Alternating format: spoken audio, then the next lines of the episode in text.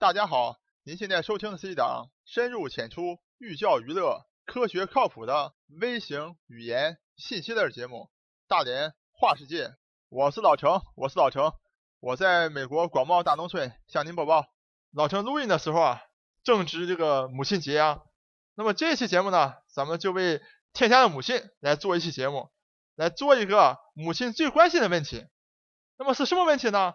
首先啊，咱们从一部电视剧开始讲起。老陈个人好长一段时间没看中国电视剧了，为什么呢？因为很少有电视剧啊，剧情比较贴近真实啊，看了之后，哎，让你觉得挺有意思的，想连续追着看下去啊。很多时候看电视剧啊，哎，觉得阵容不错啊，看了两三集之后就觉得这个编剧太狗血了，就不想再看了。哎，从上个礼拜啊，老陈看了一部电视剧啊，哎，发现这部电视剧不错，于是追着看了起来啊。到目前已经看了十几集了啊。那么这部电视剧呢，很有趣儿。而且呢，引出了一个非常有趣的话题。那么到底是哪一部电视剧呢？到底是什么样的话题呢？好，下面就请大家一起跟我进入咱们大连话世界第四十三期节目。美国也有虎妈猫爸。可能听了这个题目以后啊，看过这个电视剧的朋友们啊，就比较知道老陈讲什么东西了。那么没看过这个电视剧呢，也没有关系啊。老陈等一会儿也会简单为大家介绍一下，为什么老陈对这部电视剧啊产生这么大的兴趣啊。能够有这个动力追着连续啊看下去，而且呢还要专门为这部电视剧啊做一期节目。咱们简而言之，一如既往，开门见山。这期节目老陈三个态度。第一个，之所以这部电视剧啊这么吸引人，就是因为这部电视剧啊切中了现在咱们时下当今啊老百姓日常生活讨论最多的几个话题。第二个态度就是说，咱们中国现在啊从幼儿园开始，这个择校就变成一个大的问题啊。很多人觉得，哎，你看到了美国多好，好学校这么多，随便挑啊。老陈告诉大家，完全是错误的。美国从幼儿园开始的这个择校问题啊，比中国有过之而无不及。第三个态度，大家都非常知道啊，咱们中国的父母是特别重视小孩的这个教育的啊，所以才产生了所谓什么“虎妈”这种教这种称呼啊。但实际上，美国的“虎妈”也绝对不在中国的“虎妈”之下，也同样是有过之。而无不及。好，首先老陈简单介绍一下《虎妈猫爸》这部电视剧引出的非常多的咱们生活当中非常关注的一些重点话题。这个电视剧啊，演员阵容相当强大了啊，像赵薇，很多年没演过电视剧了吧？后来就去读书，然后当导演，这一路以来啊，现在再演电视剧，人生有了历练，自己有了姑娘，就觉得有点这种家庭救赎的感觉。这整个剧情呢，其实非常简单啊，就是赵薇和老公。啊，佟大为演的，哎，有一个可爱的小姑娘，这小姑娘五六岁的，准备要上学了。那么之前呢，也就是佟大为的妈妈，就是奶奶来照顾的，然后呢就娇生惯养，是家里的小公主啊，一身的这个公主病。那么这时候妈妈就着急了，哎呀，要马上要上学了，然后自己姑娘什么也不会，基本上也不能吃苦耐劳，也没有法这个专心学习。那么这样式呢，就产生了第一个现时下特别这个。热的一个话题啊，就说两代人之间的对下一代的，就爷爷奶奶和父母对这个下一代的这个教育啊理念完全不一样，产生了这个剧烈的冲突了啊。而且呢，这个赵薇的这个爸爸韩童生，等于是这个小孩的姥爷，要求是特别严格的啊，又和这个奶奶家又产生冲突，就两个家庭对这个孩子教育理念也不一样，又是一个冲突点。那么也是现实生活当中呢。常常出现的这么一种状态，就说一家人啊，希望是快乐教育啊，另一家人强调的是说啊，就纪律性、吃苦耐劳。那么就在这个家里这个闹得不可开交的时候呢，哎，赵薇在工作上又遇到了啊，在工作当中跟跟你勾心斗角，在背后跟你使绊子，在职场当中、办公室当中啊，跟你玩一些手段的人。所以从剧情上讲，又给这些在职场当中啊有所委屈的人，又产生很大共鸣。那么然后呢？招北的小姑娘要准备上学了嘛？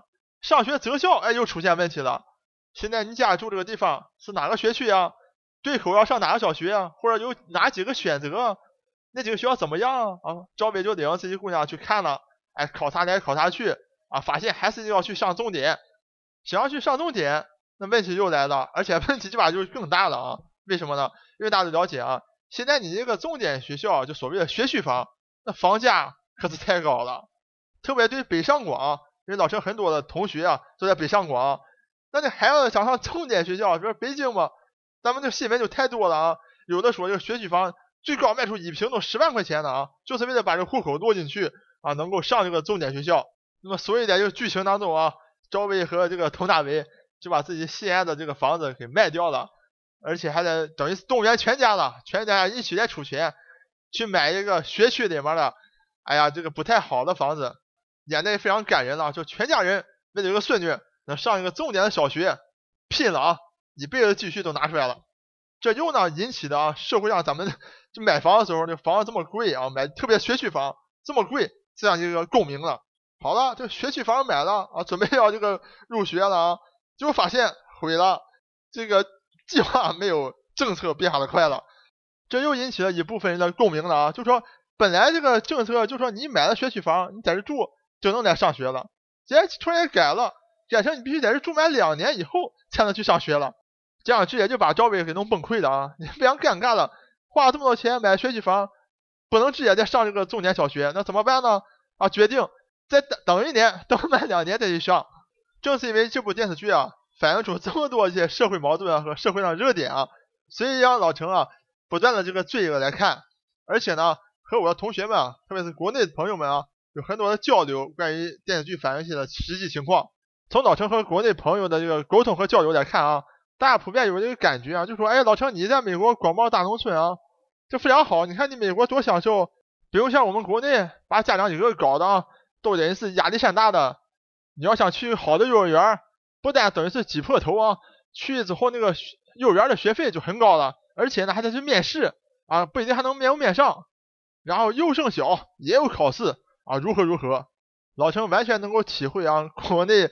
啊，这个家长们这种心情和这种心态啊，但是在这块儿，老陈将通过今天这期节目来给大家介绍一下啊，美国可完全不像大家想象当中啊，哎，非常轻松啊，小孩上学，哎呀，或者是幼儿园很轻松很好，家长们都没有什么负担，完全不是这样的。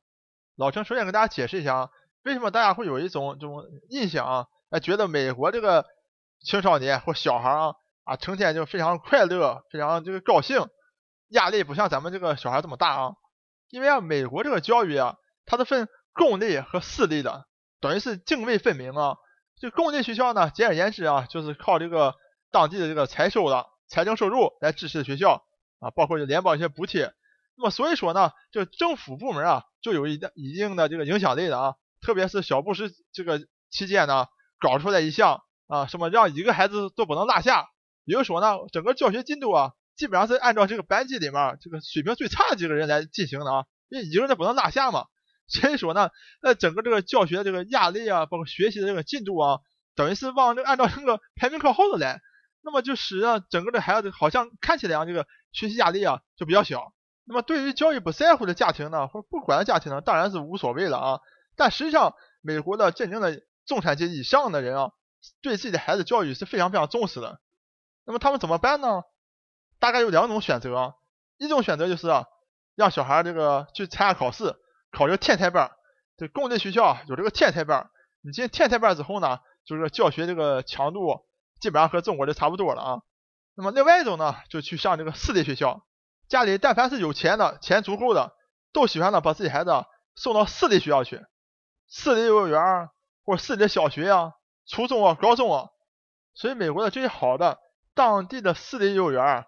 竞争啊，基本上和咱北上广这个好的幼儿园竞争啊是一样激烈的，甚至更加激烈。而且那学费啊都相当高，贵到什么程度呢？贵到比你上大学还贵。像幼儿园一年收费啊，最高都可能达到这个四五万美元一年啊。而且呢，在纽约部分地区啊，因为大家都知道，纽约曼哈顿岛上那都是高级的精英白领啊，都是非常有见识啊，所以对下一代这个培养非常重视的。所以他们那个地区的那个好的私立小学呢。这个录取的命中率啊，低的惊人啊！来，老陈给大家一个数据啊，像纽约有特别好的私立的幼儿园，两百多所啊，两百多所已经不是一个小数目了啊！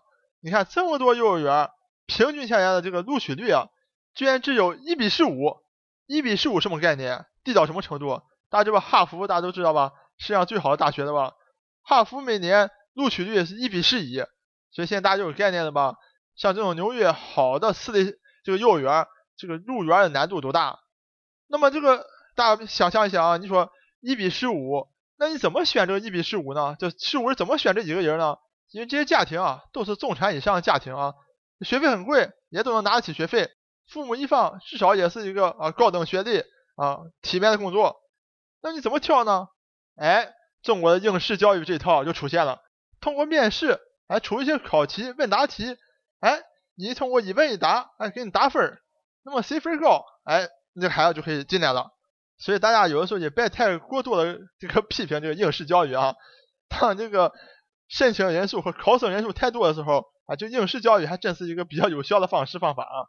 好了，这美国家长们一听说啊，哎，面试只要我孩子面试表现好，得的分高就可以录取了，那太好了，这一下把他们这些胡妈的这个状态都激发出来了啊，完全不逊任何的咱们中国这些胡妈们，立马把自己这些宝贝们啊。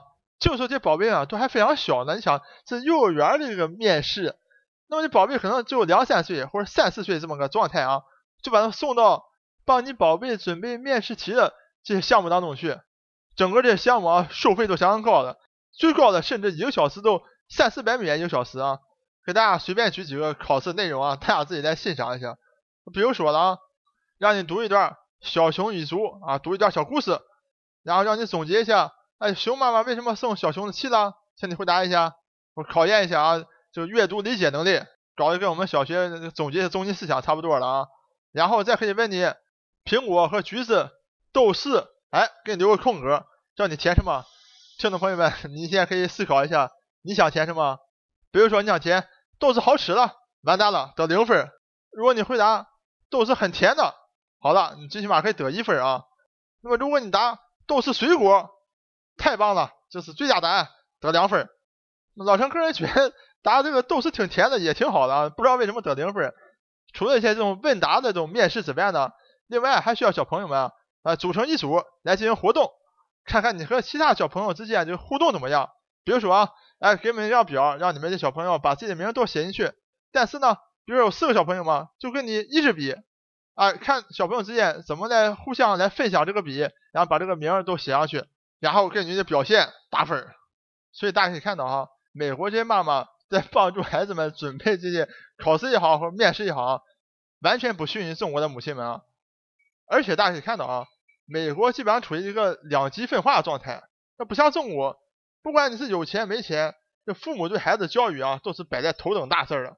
那美国呢就比较两极分化，啊比较有见识的啊，比较在上层的对孩子教育。的关心绝对不逊于任何中国父母，所以这一部分人的互相的竞争也压力也是相当大的。刚才老陈主要介绍这部分啊，都是些比较有钱一点的啊，能够上得起私立幼儿园、私立学校的。像很多这个一般的家庭啊，就不希望花这么多钱，就上公立学校呢。老陈给大家介绍过呢，主要让孩子去考一个天才班。大家一听这个天才班啊，因为咱们中国人肯定非常熟悉的，因为咱们中国听了太多的，什么天才班啊。什么少年班啊，一听肯定是智力超群的啊。但在美国呢，大家千万不要以为上了天才班啊，好像就是天才一样，就完全不是的。为什么老老？因为老陈给大家介绍过呢，因为一般的这个公立学校呢，都是按照这个进度比较差的学生来设计这个教学进度的啊。那咱学有余力的孩子呢，那这个显然的就是满足不了嘛。满足不了呢，老师就推荐你啊，去参加一个考试，只要你能显示出啊，你确实现在学有余力，你就可以去那个天才班。那么天才班那个进度呢，就比这个一般这个学校要快得多了啊，所以非常多的美国家长呢，希望自己的孩子能进到天才班里去，所以呢，也是和中国家长一样啊，要么自己在家里哎给他补习给他教，要么呢出去找一个班啊，天才班天才班的补习班啊，就补习完之后让你去考天才班，大家上网就可以先去搜吧，比如说你搜纽约的华人的这个天才班补习班，你能搜出来好几好多的啊，大家可以看到，其实在美国的父母们。用心也是一样的良苦啊，绝对没有说是在美国，哎，孩子上学就可以轻轻松松的了。老陈个人觉得，天下父母心都是一样的，都希望自己孩子啊能够更好的成长，能够更好的成才。